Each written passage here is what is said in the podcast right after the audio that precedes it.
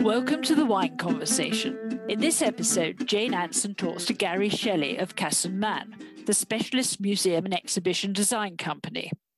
Gary has been responsible for some very high profile projects, from the Imperial War Museum, the Lascaux Caves, and the highly successful Cité du Vin in Bordeaux. His second wine project is Pressoria, housed in the former Pommery Pressing Centre in Aÿ in Champagne. It is described as the Centre for Sensory Interpretation of Champagne, and is going to be an extraordinary new museum. Jane talks to Gary and finds out what it takes to make a wine museum come to life. First of all, thank you so much for joining us on the wine conversation, Gary Shelley. Um, you, we first met in Bordeaux, gosh, six or seven years ago now, when you were working on um, the Cité du Vin being uh, you're the scenographer um, as with Casson Mann for the incredible um, uh, Cité du Vin Wine Museum here. And we're going to talk today about Pressoria, which is a new project that you're working on in Champagne. So first of all, welcome to the wine conversation. Okay, thank you. Uh, thank you for having me. Pleasure to be here. Yeah, I guess it was at the opening of um, the Cité de Vin, wasn't it? Which was quite a few years ago that we we met. Since then, we've um, uh, been working on a couple of projects in Fr- a couple more projects in France, and one of them is this, this Champagne uh, museum in Aÿ in Champagne. So, can you kick us off by telling us what exactly does it mean the work that you do, and how how does one train to to to become a scenographer in museums? I mean, our office we're about twenty people, and we're all interior designers. So we've, we all come from a sort of a design background. I myself, I did a degree in design and then an MA I've worked for architectural practices, but then as time went on, sort of slowly specialized in in sort of museum and exhibition design. And and really, as a company, we've called it museum and exhibition design. And it's really only since we're working in France that we started to call ourselves scenographers because they had this term and, and it seemed to suit us quite well, you know, because it's it, it wasn't for us, it's not just about putting objects in display cases and, and lighting and, and, and sort of pure muse, musea, museology. Um, there's, you know, all sorts of other tricks as well, sort of theatre, sound design, aroma design. You know, that there's a whole kind of um, sort of métier uh, that that really just interior designer or exhibition designer doesn't really describe, but maybe scenography does wine museums that you have done the one in Bordeaux and you now have just completed um, the Pressoria in, in Champagne, they are notoriously difficult uh, museums to make interesting for, for a wider audience. So you, might have wine lovers, but how do you get their families to come along? How do you really get people to come back more than once? All of these kind of questions that have proved tricky for wine museums over the years. What was what was your approach when you were called up by Bordeaux and you you won the tender to to to, to kind of create this museum. Yeah, I mean, yes, we were completely aware of, of those sorts of difficulties because you know we, we, did our research and looked at other wine museums and and you know and and looked at some wine museums that had clearly failed, you know, had closed down and stuff like that. So we were aware that there was um, no one had quite cracked it. And and and we kind of looked at why and you know some of them can be a, little bit boring really. Like you say for specialists you know they're, they're, they're fine for a specialist but the boy the kids look really bored. You know they're looking at an old plow or something you know in a sort of a dust covered um, pretend field. And and you just sort of you know do you think and and then from that as well you you look at some of them and you just think well the quality of this exhibit isn't really exuding the qualities of wine is it? You know that that you you've got a product that you know as any winemaker tell you is is a is a sort of a premium product and and yet this thing looks so sort of dusty and and uh, and sort of funky.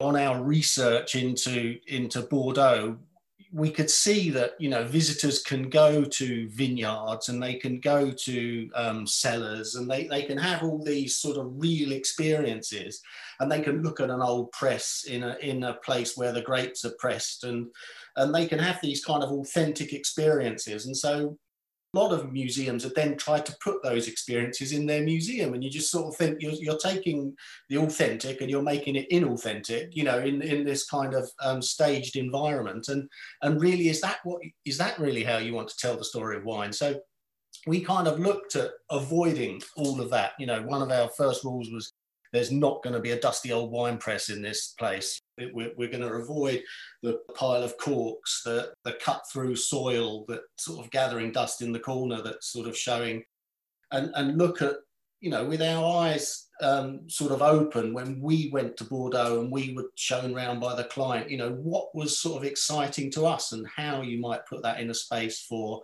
lots and lots of visitors. And one of the things that was exciting to us was being shown around a vineyard by a winemaker and the sort of level of enthusiasm of that person and seeing things through their eyes and they're talking about history, they're talking about agriculture, they're talking about winemaking and the sun shining and the, you can hear the birds and you can smell things and you just sort of think well how can you possibly put that in an environment that, that lots of people can have. You, you know that, that hundreds of people per hour can have that because you can't have a winemaker there giving that. So we looked at digitally how to do this. How how can we film this guy put him in his vineyard um, let him talk to you or or or girl you know and put them in a vineyard and and let them talk to you and show the history of of their place, um, show, show the, the techniques that they use, get their enthusiasm sort of to the audience. And so we sort of stage sort of digital things like that using filmmaking, using programmed digital touch tables that that showed you the sense of the places that they were talking about using aromas that gave you the smell using a sound designer that gave you the you know the, the birds calling in the fields. There was a sense that you knew this is digital you, you knew this you know we're not trying to fake anything but it, it's still a kind of an authentic digital experience. And so so that's sort of one of the the stepping stones from that we, we then looked at every aspect of the client brief, whether it's sort of making wine, um, the sort of history or culture of wine, and, and, we just looked at different ways to do something entertaining. I think one of your successes there, it, when in terms of when you have the winemaker speaking to you, and, and why I think it is particularly effective, is that it isn't just a Bordeaux winemaker. So hmm. therefore, mm. there is immediately a reason why you're at the Cité du Vin and you're not out in the vineyard talking yeah. to uh, Jean-Pierre, whatever, because um, you've also got a winemaker from Germany and from Austria and from Australia, etc. So, so you can choose who it is that you're listening to and interacting with, and that immediately gives something different to the experience of being at the Cité du Vin. And I, I love that. One of my other favorite parts of, of that is when you walk in and there are those huge screens there are i think two maybe three huge screens that just show different vineyard landscape from around the world. And it's so zen and soothing and but but they're proper like you're in a cinema you know that that mm. sense of being completely immersed by the vineyards. And it straight away tells you oh this is why people love love vineyards because they're gorgeous. And it's like yeah. a huge travel experience. As soon as you get there it's part of that kind of just the, the, the beauty of, of them. And i think that's such an effective way to open the museum. So let's then talk about champagne. One of the things that you had with the with the Cité du Vin was that it was about the world of wine. So you weren't yeah. just um, constrained by simply Bordeaux. You could go anywhere, which I'm sure had its own issues. But if we go now to um, to Champagne, the hard thing is it takes you right back to this idea of how do you make a wine in wine museum interesting when you are you have to stick to just one one um, area. So yeah. let's talk about how long did you spend in Champagne before you you kind of started designing how this should look what was the brief and um, what should we expect if we go there? Yeah so i mean this was again another competition that we won but we went in with architects and landscape designers and um, media producers. And so you, you get a brief and, and you, you put your kind of ideas in and you know they judge it and you win. Hey so you know that's a sort of a, a great thing. Then you start to do more research and sort of test whether your ideas work and, and you're talking to the client you know they've got the brief. They they had um, a company working for them that, that were kind of their um, guardians of the brief really. And and you you develop a dialogue with these people and and you sort of move designs further and further on I mean, the interesting thing about Champagne, um, and about Pressoria is that it's in an existing, it's an old building, it's an old pressoir, and it's a pressoir that's right on the edge of the vineyards because that's where champagne pressoirs are because you know it's it's getting the grapes as quickly, quickly as possible, as possible, you know, and and to be pressed. And and this building is is on kind of two levels. There's a kind of an upper level uh, where the grapes were loaded in and pressed, and then there's the lower level where gravity moved the liquid into this sort of dark space.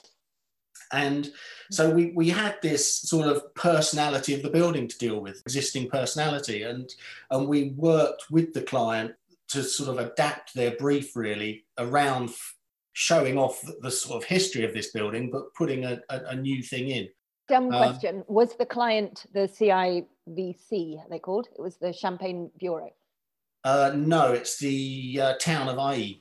Um, so it's it's the mayor, and yeah, so uh, uh, one of the, the points that, that we won this project on was the original brief for the competition. They wanted to put a kind of a viewing tower on top of this pressoir that you looked over the vineyards at. And um, one of those vineyards that's on one of those really sort of lovely gentle slopes that you get in Champagne, that sort of sort of soft slope.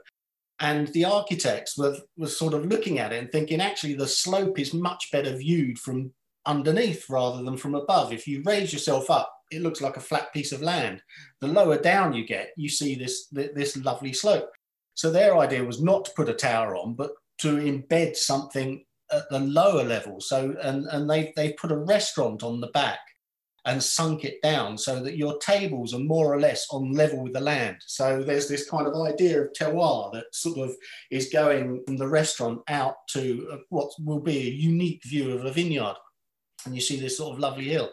And really, that sort of summarized is what the building is about as well, because it is about the terroir, and it's you know it's not about the champagne marketing or the, you know the sort of rich person's drink, if you like, or or, or it's about the place and the people who make it, and and that it's actually made there. So so we've looked at sort of sort of slightly different way to Bordeaux. We've, we've looked at this sort of terroir and we've looked at the you know elemental nature of it as well as the cultural nature of it the poetic nature of it and scientific nature of sort of terroir and, and in all those sorts of ways we've explored that that one drink how it's made the people who make it and the land that it's made on as opposed to a sort of a sort of a marketing suite about champagne. I think it's going to be a sort of a story that, that, that's quite sort of hopefully quite emotionally involving really that, that, that has a sort of a series of, of sort of wow moments and sort of revelations.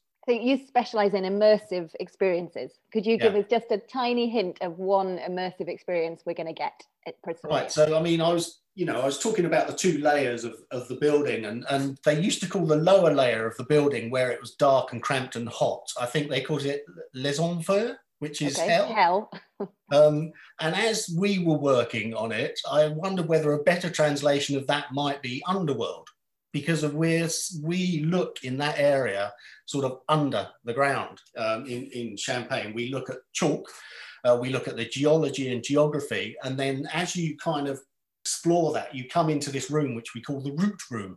So it's almost as if we've cut a block out of the soil and you're underground. And there's some roots above you you can see and there's some, sort of some digital technology in there that's projection mapping on the floors and walls. And these digital roots come and find you. So as if you're like a little a little nodule of goodness if you like as you've walked into this soil and these roots come and, and they're attracted towards you um, and as as you sort of play around with just being chased by roots um, there, there's all um, there, there's sort of various um, sort of bits of uh, technology that are talking about what's good for the soil, what's good in the soil, and what's bad in the soil, and, and what the roots are doing. And I think you know a lot of wine museums they don't talk about the underside of under the ground much. Um, they you, they talk about the top bit, the plant that you can see, but also we've turned it into a bit of fun, really. Um, that that hopefully you'll learn something, but but actually it's going to be instinctively quite amusing to be in that space, really, as an immersive sort of experience that's brilliant thank you and have you worked in partnership with any of the big champagne houses have they had a role in this Um, not directly. So, uh, you know, I think they are talking to our client, but but really, again, this is a representative of the idea of champagne as opposed to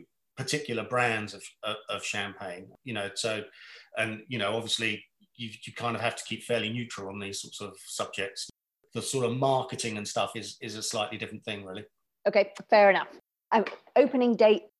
What are we expecting price wise? That kind of thing. Sure. Um, it is more or less finished now. Um, bar the cle- you know the the sort of du- the dummy runs and the testing and stuff like that it's this whole lockdown business you know we don't know. And I'm, i think the client's right in not trying to set a date because they don't want to disappoint. But hopefully in the summer at some stage. So it is ready to go.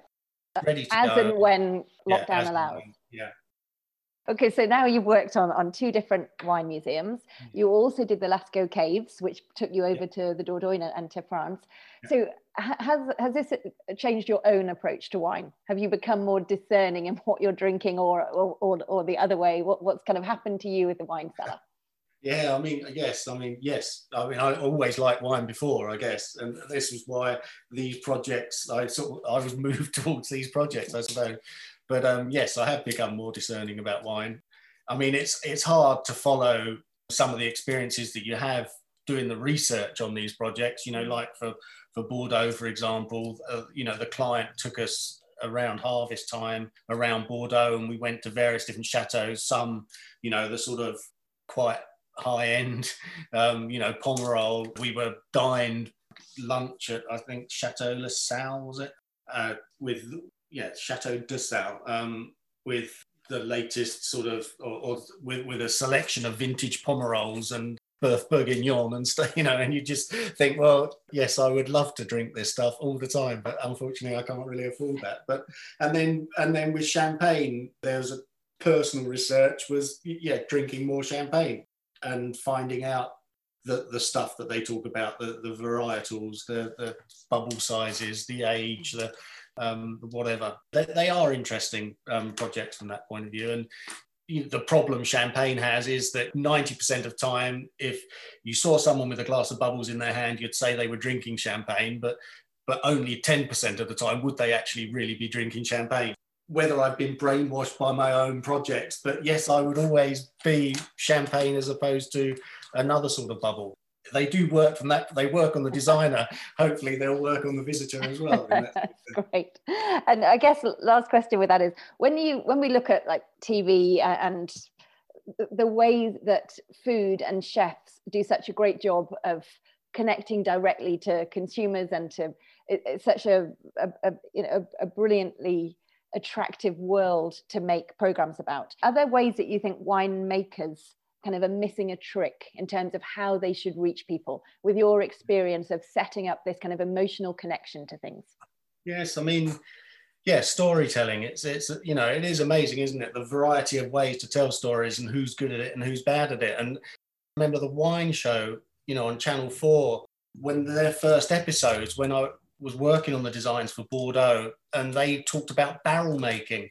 And we were really struggling with coming up with a good way to talk about barrel making and stuff like that that wasn't just like pictures of people burning barrels, and, you know, and usual look at the staves and look at, you know, and, and the wine show did this brilliant episode about a guy in free France smuggling people across the border during the German occupation in wine barrels. Hmm. And it was this I remember that. Amazing. You know, emotional story that you just, this is amazing. And then in a couple of little bits, they just talked about toasting, this, that, you know, just those little details that, that, that other ways, other ways people t- talk about barrel making, they just talk about the toasting, you know, but there was this other story that, that, that you then learned about barrel making through. And I just thought that was a really sort of genius piece of TV.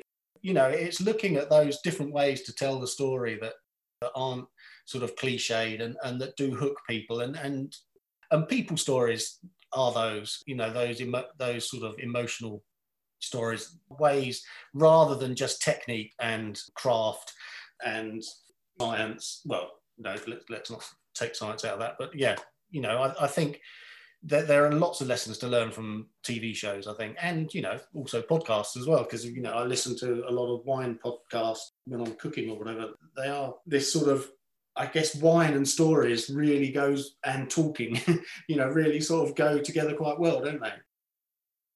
Every, everybody's got a story to tell in that sort of stuff. Every winemaker's got a story to tell. That's brilliant and very, very useful advice that I, I hope people um, pay attention to. That's great. So thank you. Um, any other projects coming up that you're particularly excited about? Yes, I mean we're working on the new Holocaust galleries at the Imperial War Museum. I think you know that that will be a very interesting project. And that's um, due to open in 2021 or 2022. Uh, yeah, no, this year 2021. So again, COVID has sort of knocked schedules back a bit, um, but it's on site now. So I think that will be one to watch. We we're also another project I'm working on is is a museum in Blackpool about popular culture, Blackpool's first museum, uh, and so that's interesting. And that's a museum really sort of aimed at people that wouldn't normally go to a museum. So so these sorts of challenging projects, doing a wine museum where you don't have objects but you still have to tell a story, and you know working on something as sensitive as the Holocaust, and then a, a project in Blackpool to attract sort of non-museum people. You know, these are the sort of things that sort of fire us up, really. Well, amazing. And so interesting talking to you. Uh, thank you for sharing that with us. And I can't wait. I will keep an eye out for when we'll, we'll put all the links on the Wine Conversation website to show when when the Pressoria is open. And um, we look forward to, to following what you're doing next. Thanks so much, Gary. That was brilliant.